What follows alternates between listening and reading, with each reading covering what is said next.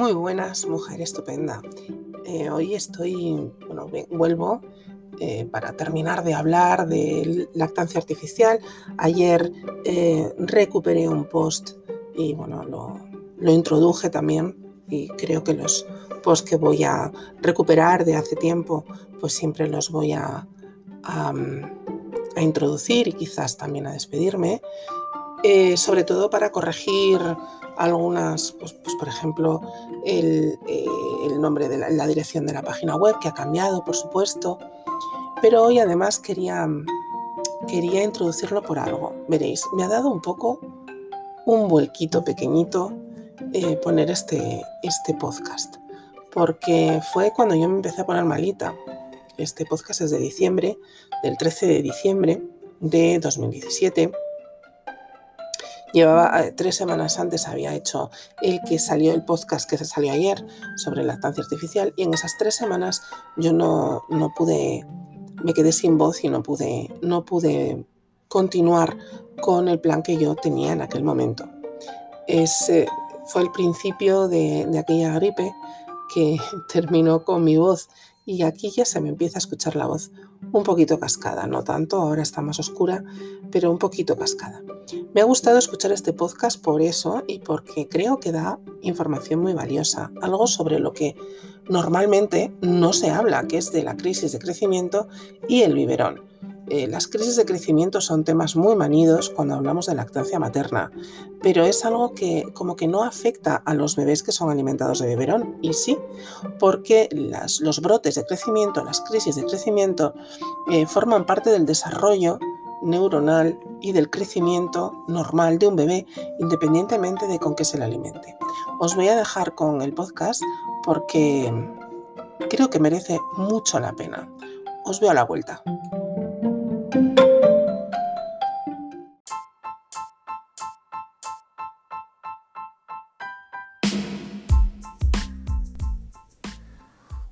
Buenos días de jueves. Eh, bienvenidos a un nuevo podcast de, La Teta y Más, de Radio Teta. Primero, lo primero que voy a hacer va a ser disculparme, ¿de acuerdo? Eh, la semana pasada os fallé, no hubo podcast. Lo siento, eh, cuestiones de salud. No, todavía digo yo que me oiréis un poco renqueante y quizás a lo largo del podcast de hoy carraspé, he estado así un poco pocha y en fin, cuando lo que quieres hacer es algo con tu voz y no tienes voz, pues es mejor no hacer ese algo que quieres hacer, lógicamente, ¿vale? Eh, esta semana vamos a volver a hablar de lactancia artificial. Hace dos semanas empezamos hablando de, mm, cómo mm, preparar correctamente un biberón de leche artificial de forma segura. Em, lo veía yo como una necesidad porque cada vez más madres, o bueno, no lo sé si hay cada vez más madres, pero hay unas cuantas que utilizan la leche artificial bien como forma normal de alimentación de sus bebés o bien como forma de suplementar o complementar de alguna manera la lactancia humana. Entonces, el cómo, cómo preparar correctamente un biberón para que sea higiénico y seguro es fundamental, dado que esa información pues normalmente no se da. De hecho, en el podcast de hace 15 días, bueno, creo que 15 días, no, 3 semanas, hablábamos precisamente de, o nos cuestionábamos por qué pasan estas cosas y por qué eh, no hay una, una información adecuada de cómo prepararlo. Eh, esta semana, nuestra maravillosa matrona María Jesús Martínez nos hablaba en un directo en, la tribu de la teta sobre cómo ofrecer el biberón. No cómo prepararlo, sino cómo ofrecerlo. Por cierto, os voy a decir una cosa. La tribu de la teta se está poniendo interesantísima. Hay contenidos cada vez más chulos. Y, y los que no estáis todavía, y no nos habéis llamado a la puerta, no tenéis ni idea de lo que os estáis perdiendo.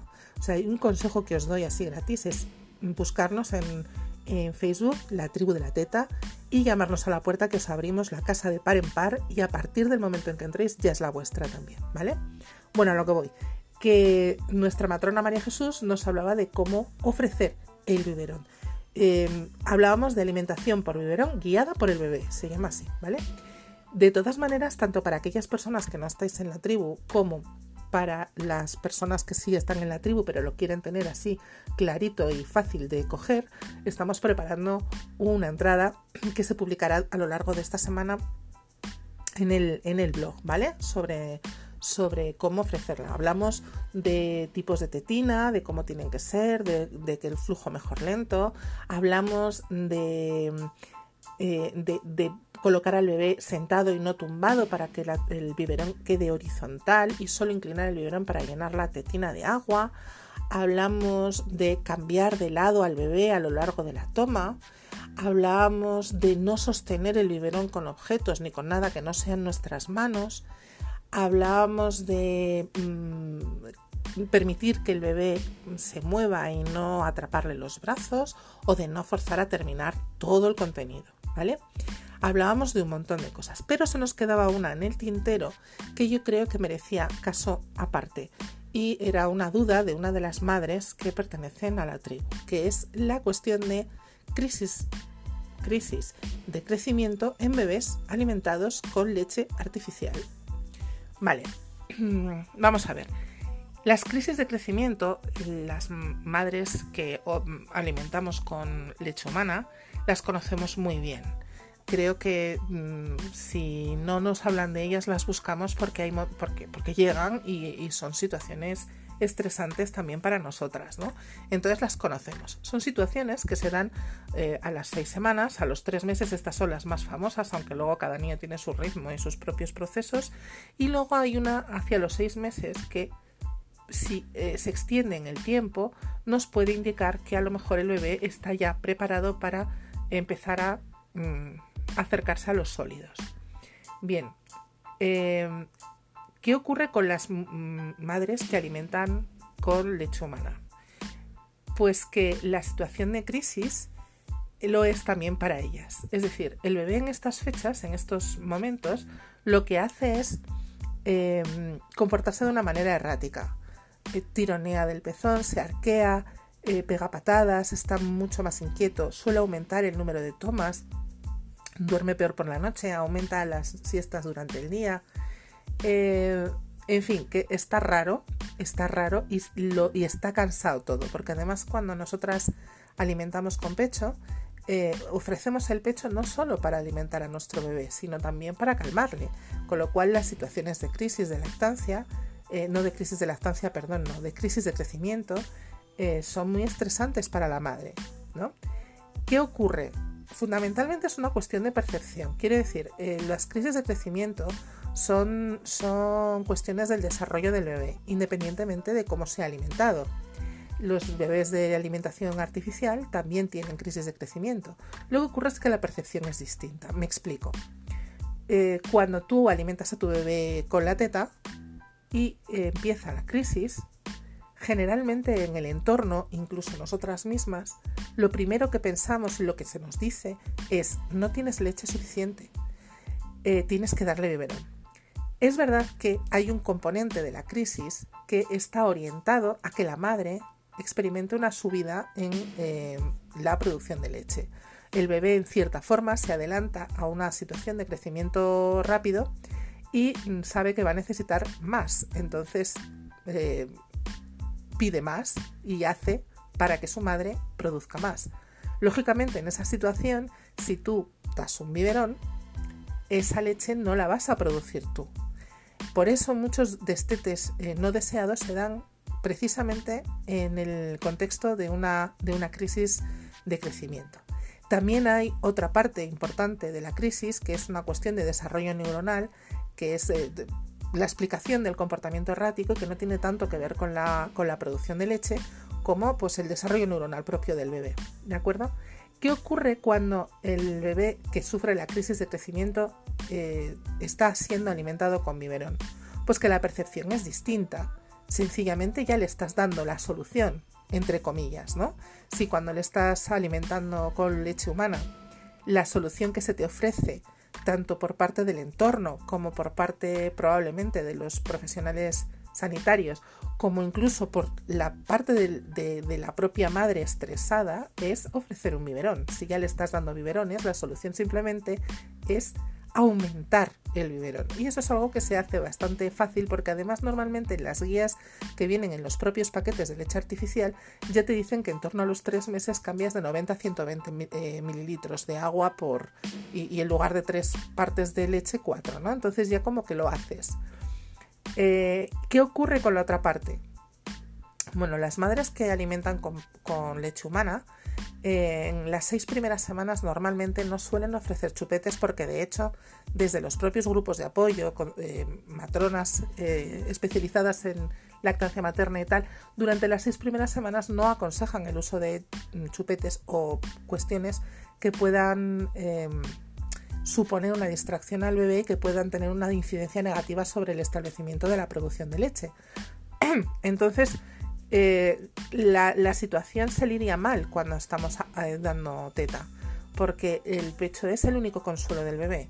El bebé además cuando toma pecho tiene, bueno, siempre tiene dos, varios tipos de succión. Una cuestión es la succión nutritiva, que es la que se utiliza para, que, para alimentarse, y otra cuestión es la succión no nutritiva, que es cuando el bebé no tiene ninguna intención de que el pecho salga leche, ¿no? entonces utilizan otra succión para no, mm, que no salga leche. ¿Qué ocurre con los bebés de lactancia artificial? Que en lugar de cambiar la succión, lo que cambian es la herramienta. Cuando el bebé tiene hambre, se le ofrece un biberón, tú aumentas el biberón porque eh, en tu cabeza está claro que lo que le pasa al bebé en esa crisis es que necesita más leche. Y si el bebé rechaza la leche y se la quita o quita la boca y decide no seguir, pero sigue llorando, entonces le das un chupete y el bebé se calma, ¿vale? Entonces, eh, ¿los bebés alimentados con leche artificial tienen crisis de crecimiento? Sí, porque las crisis de crecimiento son eh, cuestiones de desarrollo del bebé. Em, ¿Pasan más desapercibidas? También, porque la, la, herramienta con la que estamos alimentando a nuestro bebé es la herramienta con la que normalmente y desgraciadamente se solucionan las crisis en la otra parte, ¿no? Entonces, eh, puede ser que pasen desapercibidas. Antes de terminar, sí que me gustaría realizar un apunte.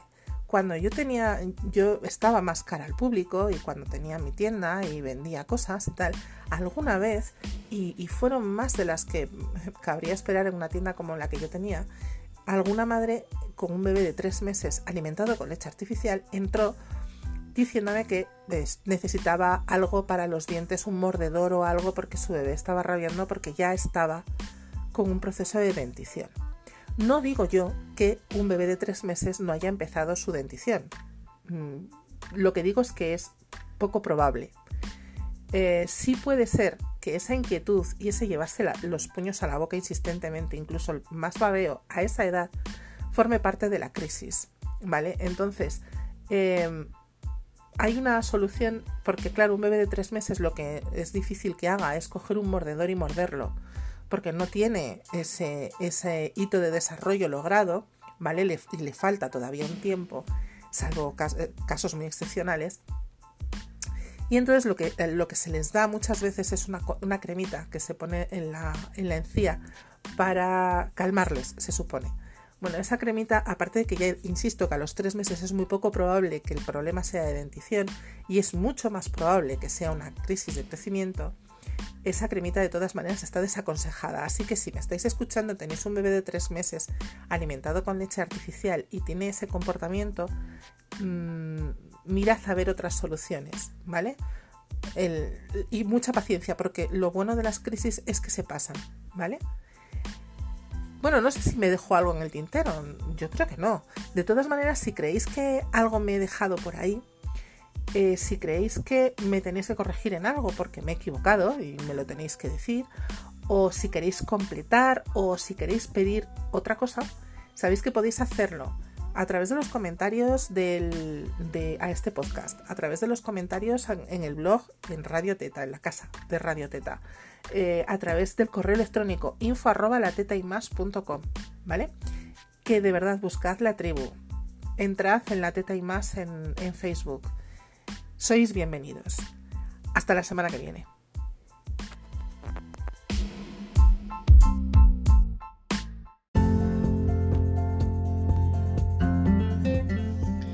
Interesante, ¿eh?